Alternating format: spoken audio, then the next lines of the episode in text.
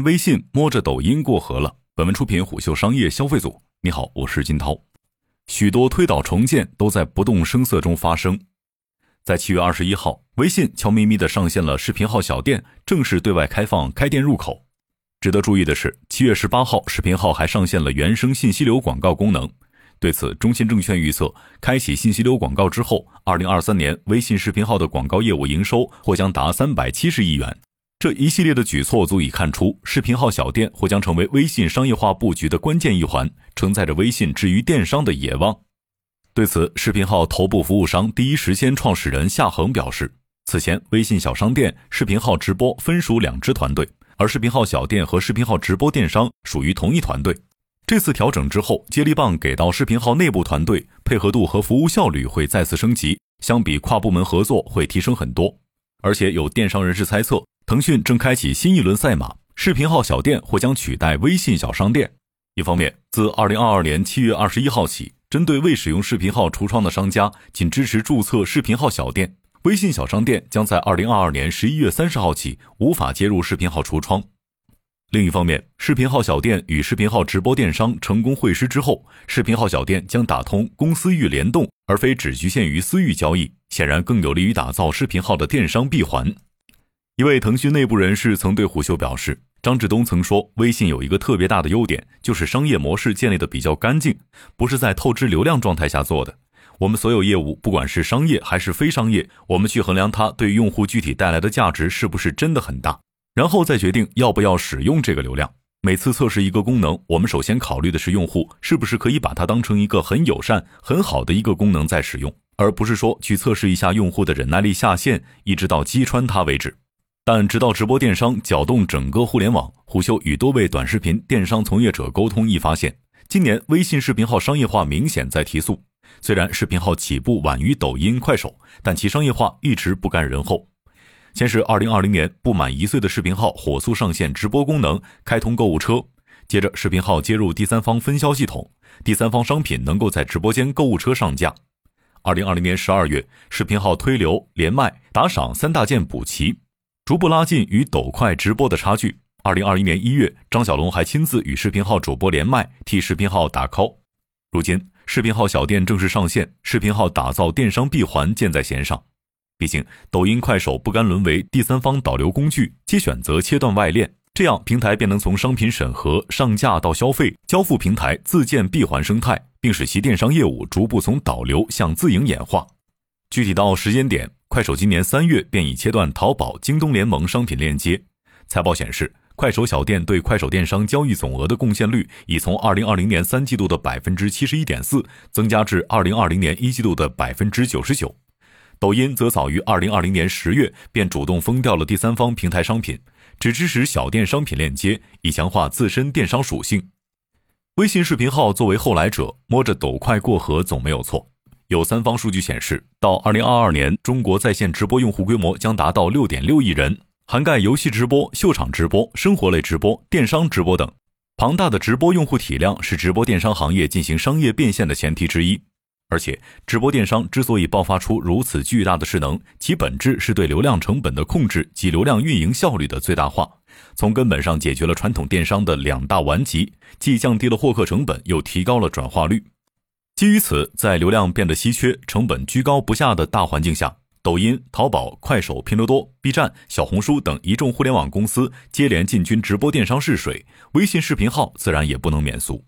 不过，多位接近微信团队的人士向虎嗅表示，外界绝大部分针对视频号的分析都是错的，这源于他们不理解微信正处于什么状态，只是顺着视频号功能上线的逻辑在分析。首先，视频号定位与公众号、小程序不同，视频号跟偏 B 端产品的生产模式完全不同，其生产门槛更低，用户更下沉，内容更庞杂，可能成为一项颠覆国民阅读习惯的新功能。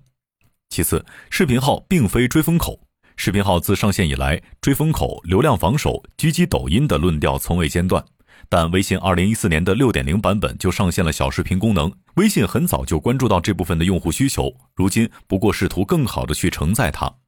视频号创造营发起人周博云亦曾表示，现在行业当中提到直播，都会把它跟电商带货强绑定，标签化已经非常严重了。视频号并不是单一的电商带货平台，它其实是多元化、属性标签丰富的表达渠道。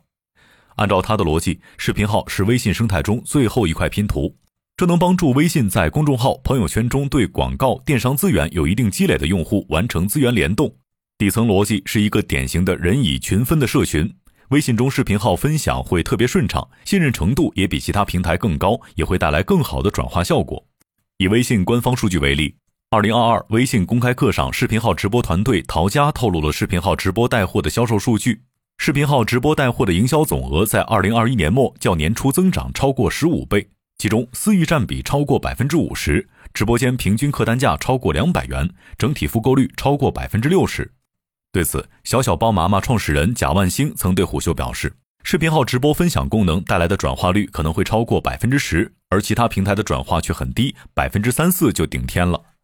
鉴于此，微信视频号自二零二一年双十一开始便已积极试水各大电商环节，无论双十一、双十二、年货节，还是今年六幺八购物节，都有其身影。不过，一位资深电商人士指出，时机很重要，除了心智培养、功能完善之外，视频号也需要一个打磨的过程，团队也有一段准备的时间，包括运营能力。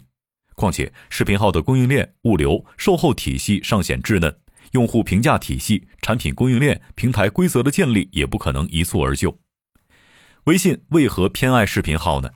自打视频号出生开始，张小龙就毫不掩饰对它的偏爱。二零二零年六月，张小龙亲自在朋友圈晒视频号数据，进行凡尔赛教学。在近两届微信公开课上，视频号也持续霸占着话题 C 位。此外，微信生态接连向视频号开放多级流量入口，不仅打通了腾讯会议、企业微信场景，而且朋友圈、推荐、话题标签、搜一搜、看一看、公众号、附近直播均为视频号设置了入口。这背后深层次的原因在于，一方面，面对抖快、咄咄逼人的攻势，尤其当抖音日活爬上六亿大关，腾讯此前十余款独立 APP 都没跑通，集团急需一款战略补位的短视频产品。另一方面，微信管道化的讨论不绝于耳，以重组短视频基因方式来对抗管道化，恰好顺应了潮流。你可以说这是张小龙跳出自身局限性，在微信之上迎接未来；也可以理解成张小龙也无法抵抗短视频对于流量格局的重塑和算法对内容消费方式的颠覆。好在视频号还算争气。据二零二一年视频号发展白皮书显示，二零二一年微信视频号日活超过五亿，同比增长百分之七十九。二零二二年日活有望达到六亿，而且微信相较抖快的优势在于其生态有充沛的私域流量。简单点说，就是各个企业把分散在互联网的流量最大限度汇集到微信里，持续经营，产生互动，甚至建立信任感，从而让这些老客户产生更多的消费，是在流量红利见底的大环境下挖掘老客户剩余价值的方式。所以，流量价格高企的当下，商家都在挖空心思拓展更多的经营场景，沉淀更多的私域流量，以促成更多成交或赚取广告收入。一位品牌商对虎嗅表示：“公域流量现在都太贵了，微信运营的私域流量一次沉淀，终身免费，本质是盘活老客户价值，复购高且人群精准，能将单客价值发挥到最大。尤其在电商领域，快时尚品牌 UR 社交电商业务负责人曾表示。”第三方电商平台的本质是流量分发平台，流量主导权在平台手上，品牌需要花钱买广告位、交进场费、坑位费，才能获取到一次性流量，时效非常短暂。但自营线上渠道不同，长期留存的流量会成为品牌自有资产，是物流外人田的肥水。